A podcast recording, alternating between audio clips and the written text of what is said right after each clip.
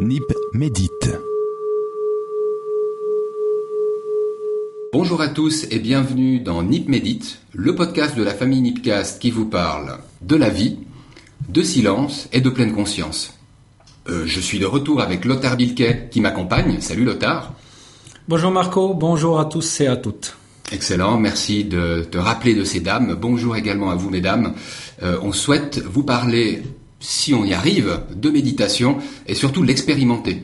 Donc aujourd'hui, un petit peu comme lors du cinquième épisode qu'on a eu il y a, une semaine hein, seulement, on va d'une part introduire le sujet de cette semaine qui est la pratique mentale, hein, la méditation. Est-ce que c'est une pratique mentale ou est-ce que c'est une autre manière de vivre?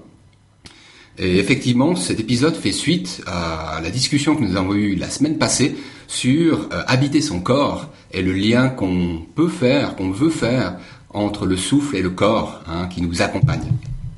Donc tu pourrais nous dire aujourd'hui de quoi est-ce qu'on va parler, Lothar?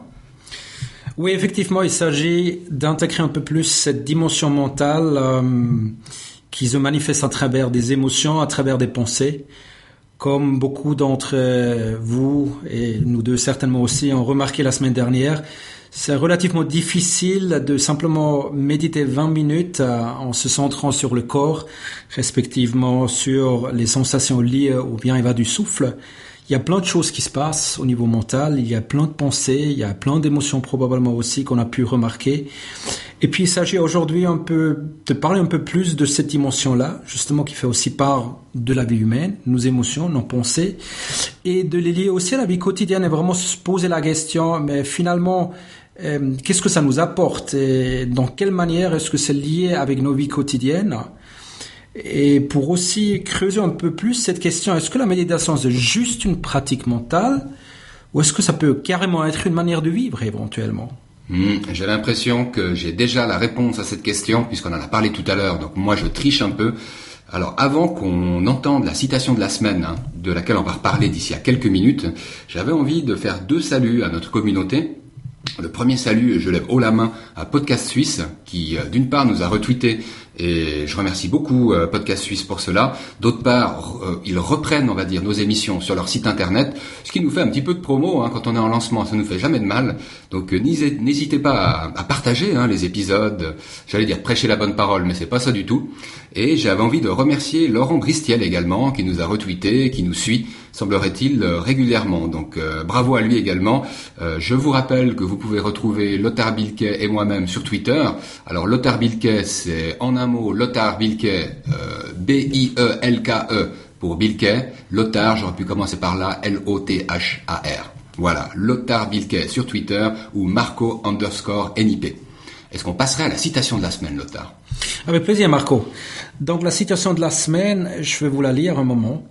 Seigneur, donne-moi la sérénité d'accepter ce qui ne peut être changé, le courage de changer ce qui peut l'être, et la sagesse du bien faire la différence entre les deux. C'est une prière de la sérénité Je les alcooliques anonymes. Peut-être vous allez vous poser la, question, mais qu'est-ce que cette prière a à faire dans cette séance de méditation? Euh, On aura bientôt l'occasion d'en parler un peu plus. Comment c'est pour toi? Qu'est-ce que ça incite en toi? Qu'est-ce que ça avec en toi, Marco? Alors, écoute, ça a réveillé un, un bon souvenir, pas si vieux que ça, parce que en fait moi cette citation j'attribuais à Marc Aurel, comme certains sur Internet d'ailleurs, et c'est vrai que euh, pour moi c'est une citation complète qui m'inspire beaucoup. pendant une période en fait je la récitais le matin. Pourquoi? Parce que euh, pour moi c'est encore difficile de poser la limite entre ce que je dois accepter et ce que je dois combattre pour utiliser cette euh, expression un petit peu belliqueuse, hein, on est tous dans le réflexe, bah voilà, de parfois pas accepter certaines choses. Euh, alors il y a des choses, j'ai l'impression que c'est dans ma destinée, hein, finalement, de, de, lutter un peu et d'y parvenir, parfois pas. Et euh, c'est un vrai effort pour moi d'accepter la situation comme elle vient. Et euh, voilà, dans cette euh, phrase, cette citation complète, comme je disais tout à l'heure, il y a autant la sérénité d'accepter ce qui ne peut pas être changé que le courage de changer ce qui peut l'être, et puis finalement la sagesse, voilà, de faire la différence entre les deux. Donc euh, beaucoup de choses sont contenues pour moi dans cette citation. Oui. Effectivement, il y a un mot clé dans ce que tu dis, Marco, qui, qui pour moi est aussi fondamental. c'est la question de la sagesse, parce qu'on peut se poser la question et je l'ai déjà relevé un peu en tant que question au début, mais qu'est-ce que cette prière? Et finalement, hein, nous parlons ici justement de quoi? Les mots-clés pour ce podcast, euh, bah, c'est la vie, silence et pleine conscience. Qu'est-ce que, du coup, une prière à faire? Et je crois que le mot qui les relie les deux, c'est vraiment la question de la sagesse. Parce que, comme euh, nous aurons eu l'occasion de voir la semaine dernière, et je ne sais pas comment c'était pour toi, Marco, mais moi, quand je médite, et pas seulement quand je médite, et c'est là vraiment où j'aimerais faire le lien aussi avec nos vies quotidiennes, hein, euh, mais particulièrement quand je médite, je me rends compte à quel point euh, il y a du coup, d'un moment à l'autre, des émotions qui se manifestent sans que je sache d'où ils viennent. Des pensées également euh, qui, qui m'influencent fortement. Et parfois, je réussis à les identifier, à les relier, et je vois ce qui les a provoqués. Parfois, pas du tout. Et la question fondamentale pour moi dedans, c'est déjà euh, de voir ce qui se passe, de voir, ah, il y a une pensée. Et peut-être en, en, pouvant voir cette pensée, je me rends compte, mais attends, c'est une pensée. Et du coup, deux minutes plus tard, il y a une autre pensée. Et encore une fois, cinq secondes plus tard, il y a une autre pensée. Mais est-ce que je suis toutes ces pensées finalement ou pas? Donc c'est quelque chose qui peut être observé notamment quand on médite, parce qu'on dirige l'attention justement vers ces phénomènes. Comment c'est pour toi quand tu médites, Marco? Mmh. Alors, euh, souvent la méditation a lieu le matin pour moi.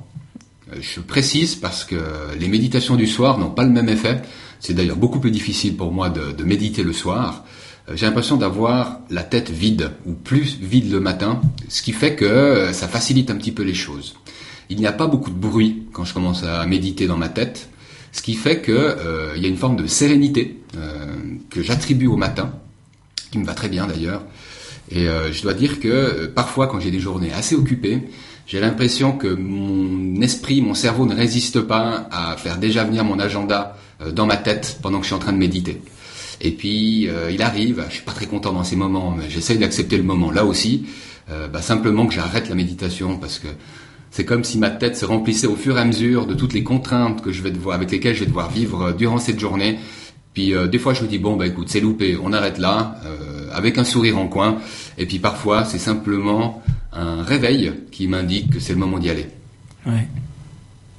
Mais tu sais, ce que tu viens de partager, Marco, c'est très typique, euh, je dirais, pour euh, le fonctionnement du cerveau de l'être humain. En, fait, il y a beaucoup de pensées qui se passent tout au long de la journée, simplement que à ce moment-là, quand tu médites, euh, comme tu diriges l'attention vers ce qui se passe en ce moment précisément, ben, tu te rends peut-être un peu plus compte de justement de toutes ces pensées qui sont de toute façon là. Et c'est une expérience que tu partages, qui est partagée par plein d'autres personnes, notamment aussi des personnes que je fréquente dans, des cours de méditation, moi m'y inclus. Et parfois, ils me disent, mais je suis, je suis pas capable de méditer. Puis je pose la question, mais pourquoi? Ils me disent, ah, j'ai des pensées, j'ai beaucoup de pensées, beaucoup, beaucoup, beaucoup de pensées. Ah. Et alors, je pose la question. Ah, mais je n'arrive pas à être juste saine, tranquille, calme. Et puis, euh, je dirais, et alors quoi? Ouais, mais ça m'énerve. J'ai pas envie d'accueillir ça. J'ai pas envie d'être justement avec toutes ces pensées qui, qui, qui me font juste rappeler encore à tout ce que je dois faire, à tout ce que je n'ai pas encore fait.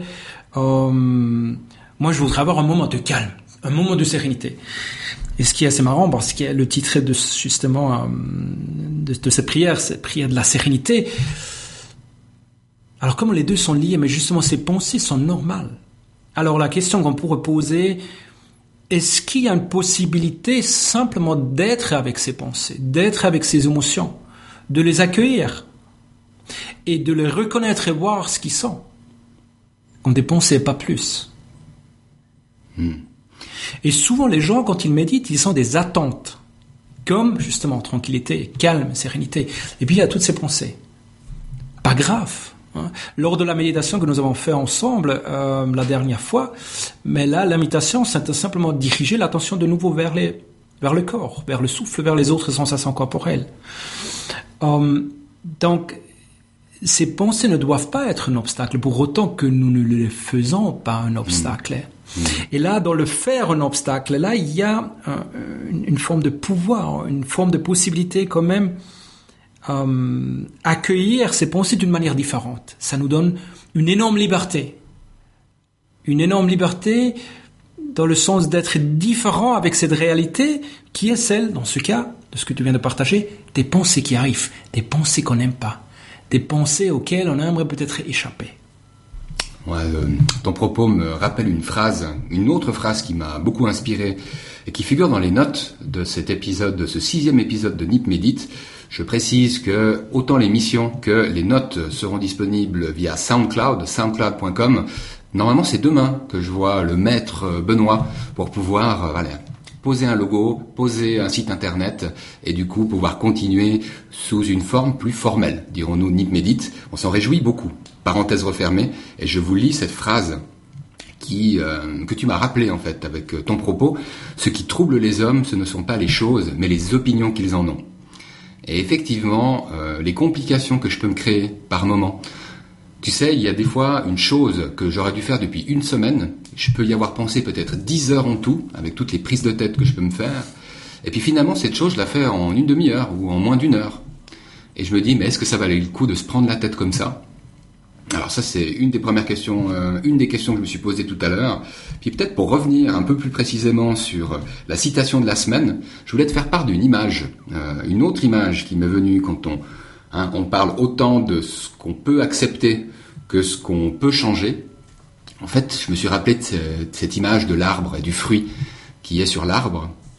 Alors j'ai très souvent entendu que quand le fruit est mûr, il tombe de l'arbre et que c'est peut-être la manière la plus facile de le ramasser. J'ai également entendu assez souvent qu'on euh, a deux bras, deux jambes, et c'est pour aller prendre le fruit euh, qu'on a envie euh, dans l'arbre. Et c'est vrai que là, je fais une analogie entre, bah, d'une part, ce qu'on peut accepter. Tu sais, finalement, bah, au bout d'un moment, la pomme va tomber de l'arbre. Bon, elle risque de se taper par terre, elle sera peut-être un peu pourrie ou mangée par les oiseaux, mais au moins elle sera mûre. Et puis, j'associe, si tu veux, cette image à l'acceptation. Et ce qui peut être changé, eh ben, je vois la personne qui monte sur l'arbre et qui prend cette pomme. Et mon esprit peut pas s'empêcher de se demander, mais c'est lequel qui est le mieux, c'est lequel est le mieux? Et puis je me demandais si toi-même tu faisais cette analogie, et puis qu'est-ce que ça te disait en fait, cette, question que je tourne en boucle à l'intérieur de moi? Tu sais ce que je trouve très intéressant dans l'analogie que tu viens de partager, c'est la notion du temps. Euh, dans d'autres émissions, nous avons parlé justement de l'ici et maintenant, hein, donc de cette question de ce qui se passe maintenant en ce moment précisément. Et quand tu parles de la pomme, mais la pomme, elle est là euh, sur l'arbre, est-ce qu'elle est mûre ou pas? Um, Donc peut-être que je peux l'accueillir en mettant une échelle, hein, je peux y monter et l'accueillir, la pomme, mais peut-être elle n'est pas encore mûre. Et pourquoi, justement, quand on a fait les recherches par rapport euh, à notre émission d'aujourd'hui, je suis tombé sur cette citation. Qu'est-ce qui m'a interpellé? C'était justement cette question de ce que je peux influencer, pas. Et souvent l'esprit, mais quand euh, quand il a des pensées, ces pensées sont soit liées au passé, que de toute façon je ne peux plus influencer. Le passé, c'est du passé. Et souvent ce sont des regrets des choses qu'on n'a pas fait, qu'on aurait voulu faire d'une manière différente, ou des choses qu'on a fait, mais euh, peut-être pas telles comme on l'aurait désiré. Et si ces pensées ne tournent pas autour du passé, c'est autour du futur. Donc, des préoccupations, par exemple. Qu'est-ce qui va arriver? Comment je vais faire? Comment je vais seulement arriver à faire quelque chose, à vivre avec une certaine situation de vie, avec un défi que la vie nous pose. Et parfois, nous ne savons pas, le temps n'est pas mûr, nous ne pouvons pas vraiment euh, influencer ce futur d'une manière directe. En plus, nous ne savons même pas comment le futur sera. Ça veut dire, nous, nous faisons, nous, nous avons des pensées qui, qui nous épuisent, qui nous fatiguent, qui nous prennent beaucoup d'énergie, C'est des, des, des, drames entiers que nous écrivons dans notre mental, dans l'esprit. Et toutes ces histoires ne vont jamais se réaliser exactement de la manière comme nous le prévoyons. Donc la question que tu poses, c'est celle de l'échelle, c'est vraiment celle de qu'est-ce que je peux faire maintenant en ce moment? Euh, je crois la, la première chose que je peux déjà faire, c'est reconnaître de quoi il s'agit. Il s'agit des pensées, il s'agit des émotions, il ne s'agit pas de la réalité.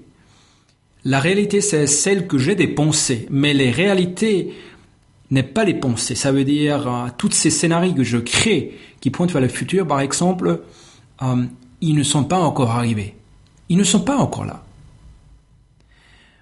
Et s'il y a question qui se pose, la sagesse de faire la distinction entre ce que je peux influencer pas, je crois ce qui est fondamental de reconnaître, c'est l'importance du moment présent dans ce que je peux faire. Je pourrais aussi me poser la question, qu'est-ce que je peux réellement faire maintenant? Ben, Par exemple, je peux monter l'échelle. Peut-être que je peux aussi tout simplement me rendre compte que je désire la pomme, mais elle n'est pas encore mûre. Reconnaître que je pourrais éventuellement mettre l'échelle, mais de toute façon, j'aimerais pas le coup de la pomme parce qu'elle n'est pas mûre. Ou peut-être la meilleure chose que je peux faire en ce moment-là, simplement accepter que la pomme n'est pas mûre et manger autre chose. Au lieu de me préoccuper la tête avec la question comment je vais faire mûrir et tomber cette pomme, ce qui n'est pas faisable. Vivre et laisser vivre. Donc merci pour cette euh, interprétation.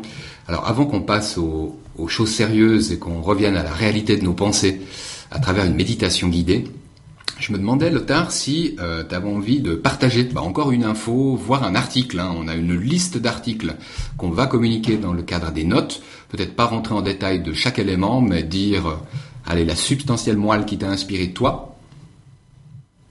Oui, tu sais, euh, je t'ai écouté, et pourtant c'est assez marrant parce que être dans l'instant présent. Et là j'étais euh, à, moitié dans l'instant présent. Parce que je l'ai écouté d'un part parler de ces articles. En même temps il y avait une partie de mon cerveau qui était encore en train de réfléchir mm, justement sur cette prière. Et j'aimerais si tu me permets Marco encore ajouter une, une, brève chose. C'est vraiment euh, quand on regarde le destin humain mais finalement nous sommes des petits enfants qui à un moment donné, donné on, va on va grandir puis on s'appelle adulte. Et la question, c'est est-ce que ça s'arrête tout là ou est-ce qu'on continue finalement euh, à, se développer hein? Le corps, euh, atteint une certaine maturité, disons peut-être à l'âge de 20 ans, 25 ans, je ne sais pas combien. Mais je crois sur le niveau mental, sur le développement ou sur le niveau et le plan du, du développement personnel, nous avons une énorme opportunité, une énorme chance de grandir vraiment jusqu'au dernier souffle, d'évoluer. Et le, plus grand défi dedans, c'est vraiment, c'est vraiment lié au manque de connaissance de soi. Ça veut dire nous observons euh, certains comportements nous, nous aimerions les changer, mais nous ignorons complètement les, raisons, les vraies raisons qui dirigent nos choix, qui nous fait justement souffrir, comme tu l'avais noté justement euh, dans cette euh, phrase hein, de, ce qui nous trouble plutôt, ce sont ce sont pas les choses, mais les opinions, donc le regard, la vue que nous portons sur, sur certaines euh, choses qui nous arrivent dans la vie. Et si nous pouvons reconnaître justement euh, ces, ces modes de comportement, ces modes de, et schémas de pensée, euh, peut-être là, nous pouvons commencer à évoluer et commencer à diriger nos choix et prendre des choix conscients, des choix différents, des choix qui nous permettent d'avoir plus de liberté d'action. Et donc, un réel choix que nous n'avons pas eu, eu avant parce qu'on a, on a fonctionné d'une manière euh, autonome, hein, je veux dire robot, sans en être conscient. Et à ce moment-là, peut-être continuer à évoluer, à grandir. Et pour ça, il faut arrêter un moment pour vraiment rester en silence, en dirigeant l'attention vers l'intérieur, et, à entrer en contact avec justement ce monde qui souvent est caché, ce monde inconscient, qui n'est pas accessible normalement pour, pour mieux le comprendre et mieux pouvoir agir dessus. Donc c'était juste une petite parenthèse encore euh, par rapport à, à, cette citation qui nous a tellement passionnés aujourd'hui. Une belle parenthèse, je t'en, je remercie. Um, donc euh, oui, parlons d'articles, effectivement. J'avais une proposition à te faire, Lothar, parce que je t'entendais parler tout à l'heure d'un article qui mentionnait que la pleine conscience pouvait modifier nos gènes. Tu serais d'accord peut-être, euh, je crois qu'il est dans la liste. Hein, oui, oui, absolument. Peut-être juste de citer celui-là, euh, donner quelques détails, en sachant que les quatre autres sont passionnants également, mais celui-ci a particulièrement retenu mon attention, je dois dire. Oui. Alors, euh, cet article-là, effectivement, il est, il est très fascinant parce que ce qu'il nous C'est lequel? T'arrives à le des cinq qu'on a postés sur les notes? C'est lequel? Top santé, cerveau et psycho, être conscient, la croix? Hmm, mais tu sais, actuellement, tu vois hier, mais ce qui me passe, c'est que tout vient de se fermer, ce que je trouve assez marrant. Euh, bon, alors vous le découvrirez parmi un des cinq liens pendant que hmm. l'hôtel est en train de rouvrir ses fenêtres. Oui, voilà. Mais tu vois là aussi, c'est la question qu'est-ce qu'on fait avec cette situation? Est-ce qu'on est-ce qu'on essaye encore On va peut-être de chercher cet article-là? Voilà, donc j'ai réussi. Effectivement, euh, ce qu'on savait déjà, euh, ce qui était déjà connu, c'est que euh, et, ça, c'est en principe rien de nouveau. Hein, on pense toujours que le, le, monde, comment dire, que les choses extérieures qu'on observait étaient quelque part un peu indépendants de nous. Hein. Ça veut dire, c'est comme s'il y avait une, réalité extérieure et puis euh, qui est là, qui est donnée, et, puis nous, que nous sommes observateurs d'une chose. Et, en fait, c'est pas comme ça. Ce qu'on sait aujourd'hui, déjà depuis quelque temps, c'est que tout ce que nous voyons euh, laisse des traces au niveau du cerveau. Bah, déjà, c'est assez classique. Je veux dire, un enfant qui grandit, tout ce qu'il apprend, hein, euh, se montre à travers une multitude de connexions au niveau des cerveaux, des différentes cellules qui se connectent les uns aux autres. Donc il y a tout un réseau neuronal qui se, qui se crée. Mais en fonction de quoi? En fonction de ce que l'enfant, l'être humain, expérimente, euh, observe, apprend. Euh, donc ça, on le savait déjà. Maintenant, ce qu'on savait aussi, c'est que effectivement, ça peut même influencer le code génétique. Ça veut dire, il y a certains euh, gènes qu'on appelle des épigènes qui peuvent changer, euh, comment dire, en fonction de ce que un être humain ou aussi un autre être expérimente dans sa vie. Mais ce qui est absolument fascinant, euh, ce qui est nouveau dans cette recherche de Richard Davidson, qui est un chercheur pionnier en psychologie psychiatrie à l'université de Wisconsin aux États-Unis, c'est la vitesse dans laquelle ces changements peuvent s'effectuer.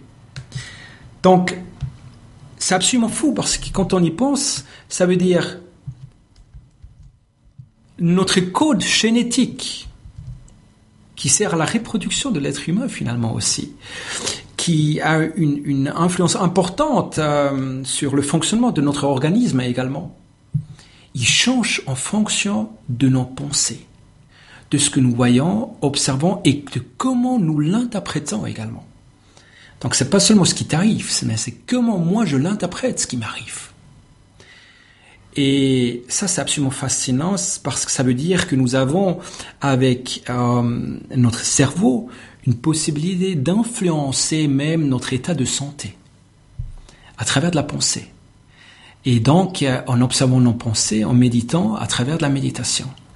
Et tous les articles que je veux mettre euh, dans l'annexe de l'émission d'aujourd'hui, effectivement, ce sont des articles liés justement à ce monde médical et qui démontrent comme de multiples façons euh, la méditation et donc notre manière d'accueillir ce qui nous arrive dans la vie peut avoir une influence sur notre santé, sur le corps, même jusqu'au niveau génétique. Et dans la liste, c'est bien l'article qui est proposé par le site êtreconscient.fr. Donc il sera euh, en référence sur les notes de l'épisode 6. Et je propose de conclure, euh, comme nous l'avons annoncé en début d'émission, par euh, une méditation accompagnée de la voix de Lothar Bilquet. Donc on va passer la parole au silence et à la voix de Lothar. Et donc j'invite les auditrices, les auditeurs à fermer les yeux, à tranquillement fermer la bouche, à avoir une posture digne assise, euh, vous entendrez un gong qui signalera que on peut démarrer, quoique vous pouvez commencer dès maintenant avec le petit challenge de ma voix qui doit encore vous titiller un petit peu le fond des oreilles. En ce qui nous concerne, Lothar et moi, nous nous retrouverons dans deux semaines normalement pour le prochain épisode de Nip Medit, le 007. Et en attendant, bah, je vous souhaite un très bon moment avec la voix de Lothar Bilquet. Je vous laisse avec le son de la cloche.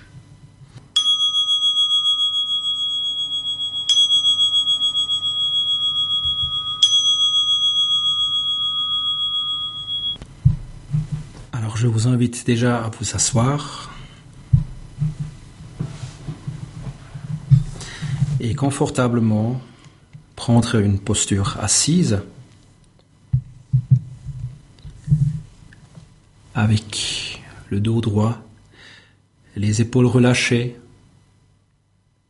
les mains qui reposent peut-être sur les cuisses ou qui sont entrelacées. Et prenons pendant quelques instants simplement note de cette posture, des sensations il y est, notamment là où le corps touche la chaise ou votre coussin de méditation.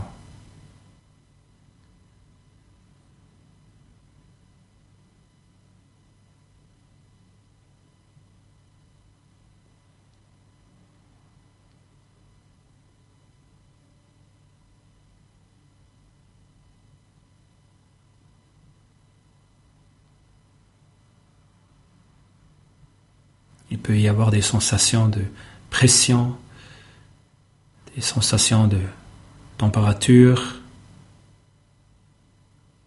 des sensations de pulsation ou d'autres encore.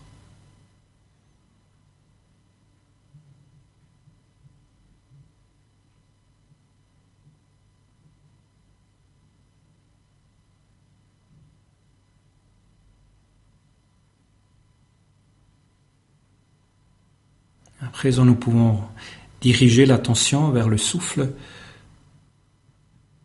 Choisissez un endroit qui vous résulte facile pour l'observer, que ce soit autour des narines ou au niveau de la poitrine ou encore au niveau du ventre. Et restons centrés pendant quelques instants sur cette partie du corps en nous familiarisant avec les sensations liées au bien et bas du souffle.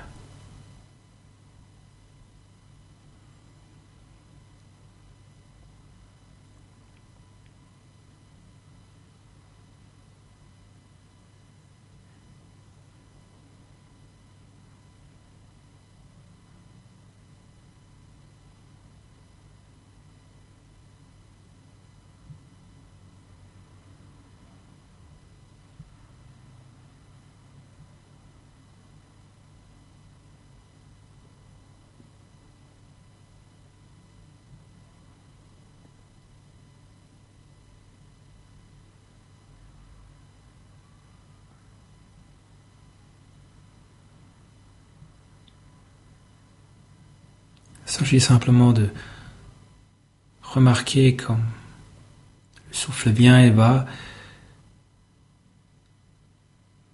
d'être conscient du souffle, savoir s'il s'agit d'une expiration ou d'une inspiration.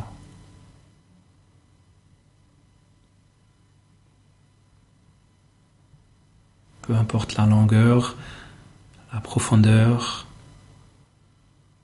il n'y a aucun besoin de changer quoi que soit. Adoptons plutôt une attitude qui permet à chaque chose d'être exactement telle comme elle est en ce moment, en commençant avec le souffle,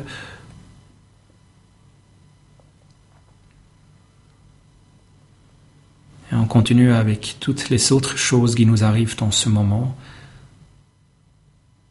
nous-mêmes.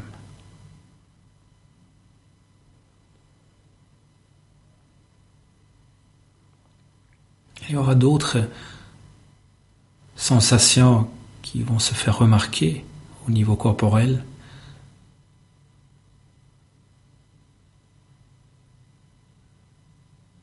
Peut-être des sensations de chaleur, par exemple.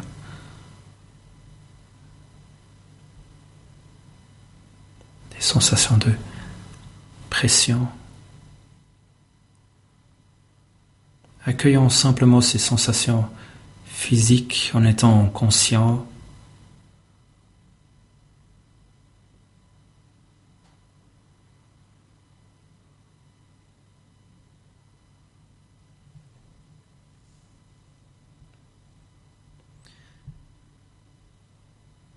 Et vous allez vous rendre compte qu'il y a aussi des pensées.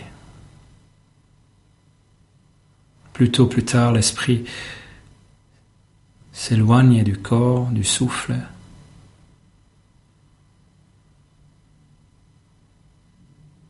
pour penser à quelque chose. Peut-être un bruit quelque part venant de l'extérieur, de cette pièce par exemple, dans laquelle vous êtes,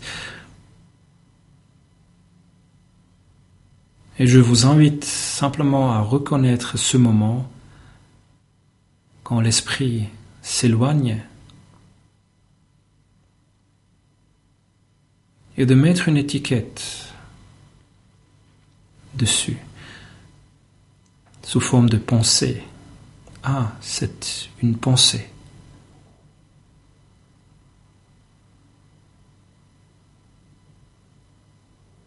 Et peut-être nous pouvons encore la classer. Est-ce que c'est une pensée liée au passé, par exemple? Ou simplement mettre une étiquette à penser au passé. Par exemple, souvenir agréable ou regret. Ou est-ce qu'il s'agit d'un pensée lié au futur? Alors nous pouvons mettre l'étiquette pensée future et par exemple attente et choix ou crainte ou quoi que ce soit. Et ensuite, une fois que vous avez reconnu cette pensée en tant que pensée, redirigez simplement l'attention de nouveau vers le souffle et vers le corps en tant que tout.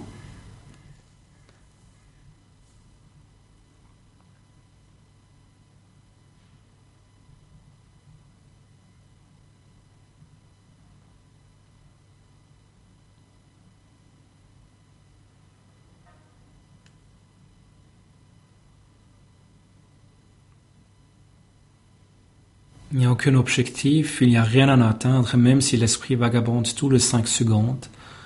Sans foi, ça n'a aucune importance. Vous pouvez plutôt vous féliciter, reconnaître simplement la pensée en tant que telle, mettre l'étiquette, rediriger l'attention, toujours et toujours de nouveau.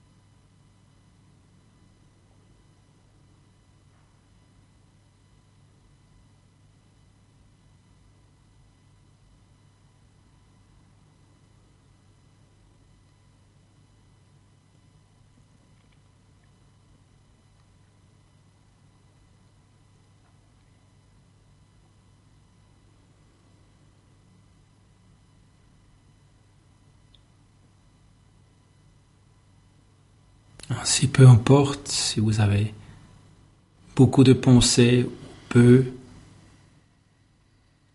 accueillant simplement ce qui est là, reconnaissant ce qu'il est, c'est tout. Et peut-être nous pouvons même apercevoir que nous ne sommes pas toutes ces pensées, que ce sont juste des pensées, et ne pas nous identifier avec, mais simplement les reconnaître en redirigeant l'attention de nouveau vers le souffle, vers le corps, et pareil avec les émotions.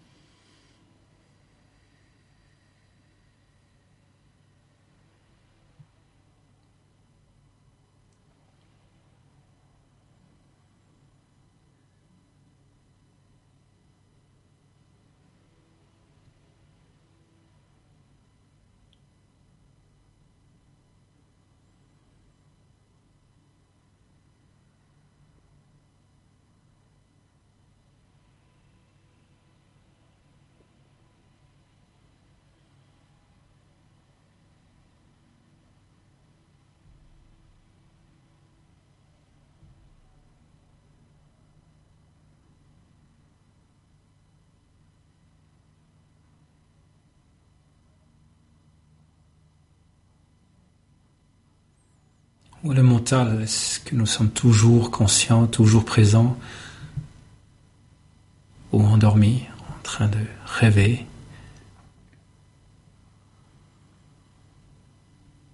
Reconnaissant ce qui occupe l'esprit et redirigeant l'attention. Décidément vers le souffle, vers le corps.